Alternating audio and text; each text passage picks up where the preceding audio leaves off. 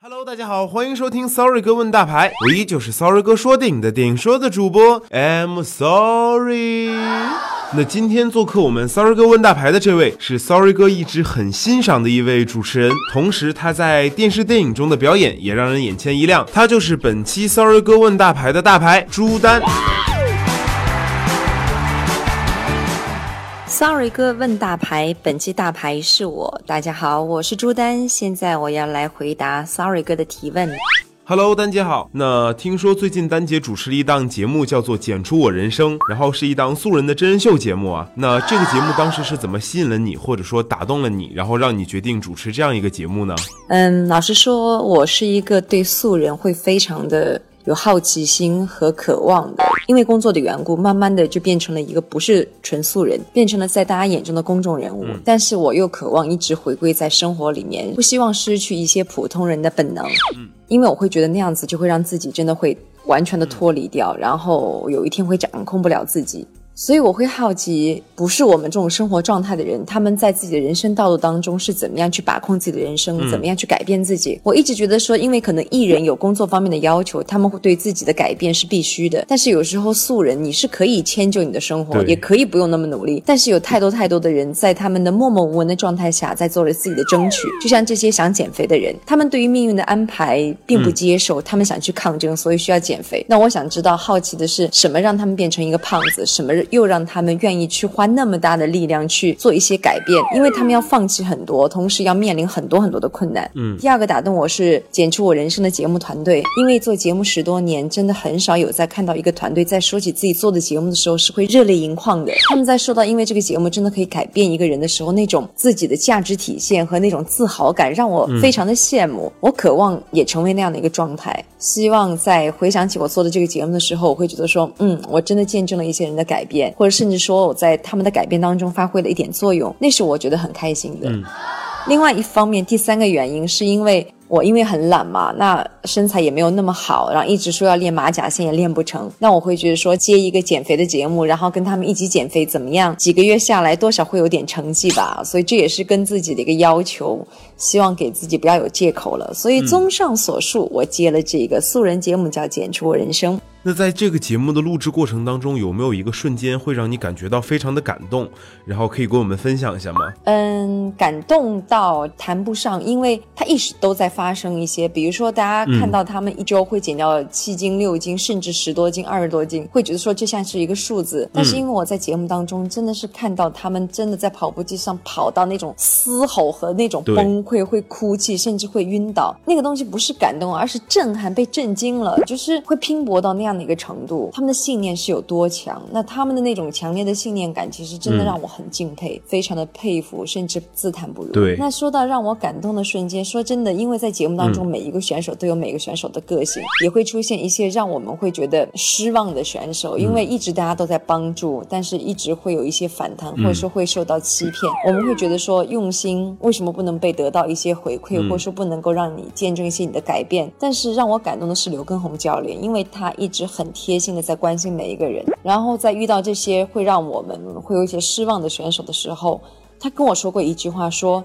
我选择当他在跟我说那些话的当下，我选择傻傻的相信他。如果一直说谎话，那未来相信他的人会越来越少。但是他需要有个人相信他，才能促成他某一天会有一天会醒悟过来，会改变。那我希望有一天促成这种改变的人当中有我一个，所以我现在傻傻的相信他，因为这份傻傻的相信是一份祝福。那我祝福他有一天会改变和认知全新的自己。因为听了他这番话之后，我真的觉得说人的心里的善良真的是很巨大的。我很敬佩刘畊宏教练的这份善良，因为听了这个话之后，我也选择去傻傻的相信，不仅仅是这个节目，在之后的人生当中，我遇到很多人，我也希望在当下是相信他们的，即便有可能会受伤，但是在保护自己的同时，我希望他在回想他的人生的时候，并不是都是灰色的。曾经有人很单纯的帮助过他，相信过他，我觉得那是我的价值，所以这是让我感动的点。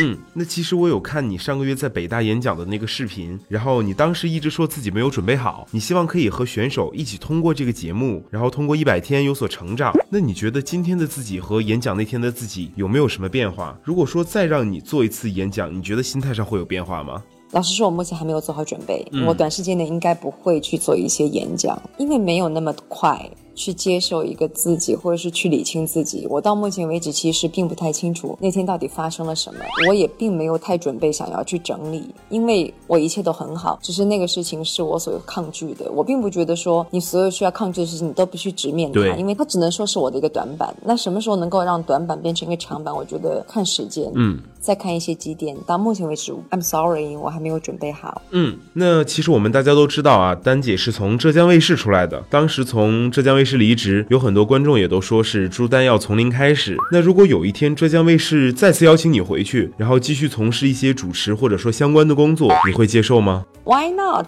当然会接受，因为那是一个我很依恋的家，是我成长的一个家。那我辞职并不是代表说我跟他有任何的恩怨或怎么样，并没有，而是一个我个人的心理上的诉求。因为那个时候我渴望自由，我希望通过离开，让我自己很焦虑的心有一个停顿，有一个整理。如果有一天能够再继续合作，当然是何乐而不为。因为那边有太多我想念的人，我想念那些曾经的同事，我想念通过浙江卫视认识我的观众。那如果有一天还能够在浙江卫视的屏幕。上跟大家说，大家好，我是朱丹。我觉得我会哭哎，因为我真的很想念。那其实三年里面，你的主持工作其实也并没有停止过，然后另外还演了戏，跨年晚会唱了歌，然后开了摄影工作室，做了一档真人秀。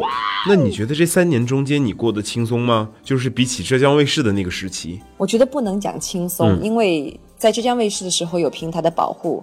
那现在毕竟是单打独斗，有可能会压力会更大。我觉得相对不同的是自由。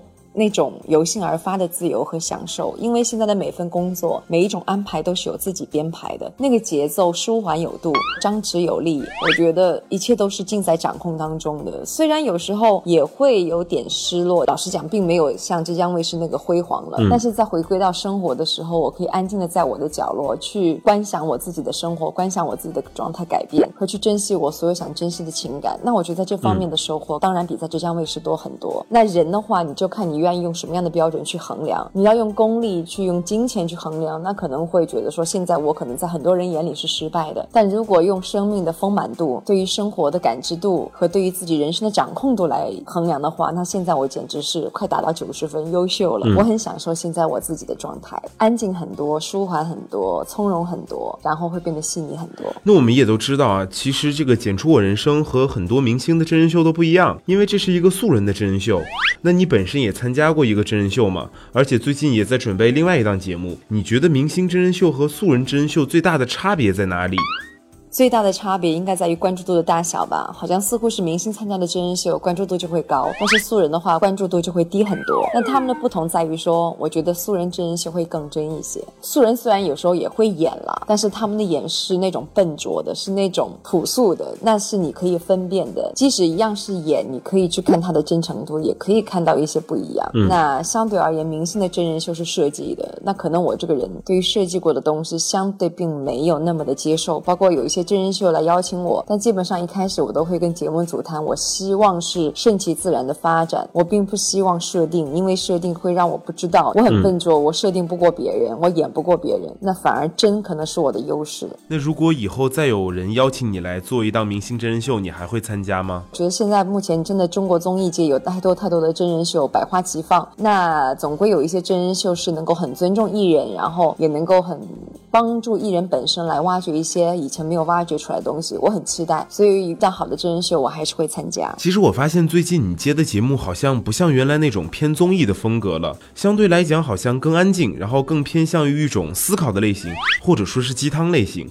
那你觉得是什么让你有了这种变化呢？可能是年龄吧，因为到了三十岁之后，疯疯闹闹的好像不适合自己。也因为看了比较多的书，也会有自己的思考。因为思考之后，你就想表达。但是你知道，一表达之后，并不单纯的说你只一个人在说就好，他得有互动，他有这样的一个环境，让你有机会表达出来。比如说，我爱记歌词的舞台上，让你去发表一个对于人生的改变的那种。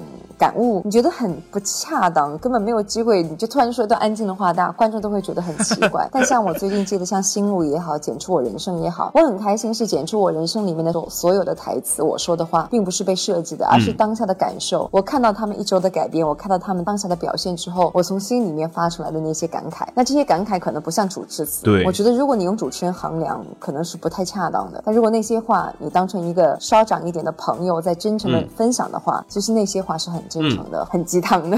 鸡汤并不都是坏处，所以我很感激最近我接的一些节目，他们愿意尊重我的这些分享，愿意接受我现在的一些改变。我觉得在这方面我还是挺幸福的。那其实因为春节过完了之后，很多人也都胖了一些。那不知道丹姐有没有一些好的办法，可以让我们这些春节发福的听众朋友们，在短时间内恢复这种轻盈的体态呢？其实这些很难，因为因人而异。那我第一在春节期间我蛮有约束力的，我知道容易发胖，所以在春节有在吃的方面约束。然后我有坚持在跑步，跑步呢，我给自己想了一个很棒的方法去让我自己坚持，就是你知道在老家的时候，你一定有一些过去的朋友想联系，有一些过去的老同学想要去发现。然后我们有一个同学群，我就让他们，比如说每个人就发家里的一个地址链接给我，然后我就一个一个跑。比如说我先跑两公里到我一个朋友 A 家里，然后让他请我喝一杯水。然后聊个两分钟，休息一下，拉伸一下，然后我接着跑，再跑到下个两公里以外的一个朋友家，然后一天大概跑五到六公里，跑两到三家。一方面呢，你可以收获一些朋友，哎，好久不见了，再见一见，大家见一面就好。然后呢，另外一方面就让你有动力去跑起来。我觉得下次大家回家的时候可以用用这个方法，用跑步来认识这个世界是件很美妙的事情。我在我的公众号里面也会不断的分享这些，对，打一个广告，希望大家关注我的公众号朱丹。嗯，就这样。那在二零一六年，不知道丹姐有没有？什么特别的计划或者说打算呢？二零一六年我会比较多的精力放在我的公众号里面，建立我的二家族，会分享我读的书、我看的电影、我听的音乐、我的随笔、我的旅行和我的工作状态。我希望在那里面去完成一个人生的思考和呈现一个比较。真的朱丹，然后我希望可以跟不同的机构去合作，跟不同的品牌去合作，在那边变成一个资流，大家资源共享的一个地方。然后我觉得现在的人可能会需要一个地方是有很真诚互动性的一个地方。那我觉得在那里面，希望大家能够找到一份心灵的气息，把你的生活的各个状态写信给我啊，写随笔给我，然后我们一起来分享出来。然后另外一方面当然会拍戏啊，然后也会拍电影。今年电影方面的合作是我比较期待的，因为我会比较渴望。大电影上的出现，那希望二零一六年能够梦想成真了。另外，也希望我的生活上会有一些变化。那这个真的是。随缘了。那在节目的最后，再次感谢丹姐接受我们 Sorry 哥问大牌的采访。在最后呢，我们也要祝福丹姐在新的一年里面工作顺利，爱情甜蜜，然后可以不管是在电视、电影，还是说在主持方面，都可以带来更多更好的作品。那再次感谢丹姐，谢谢。无论如何，希望通过大家跟大家一起的努力，来完成二零一六年我们的追梦之旅。祝福每一位朋友都梦想成真。我是朱丹，谢谢你的倾听，说的有点啰嗦，希望你不要嫌烦。好啦，那我们本期的 Sorry 哥问大牌呢，到这里就要结束了。最后再次感谢各位的收听，让我们下期节目不见不散。各位拜拜，再见。我在 working working on my mind，这个世界让我见怪。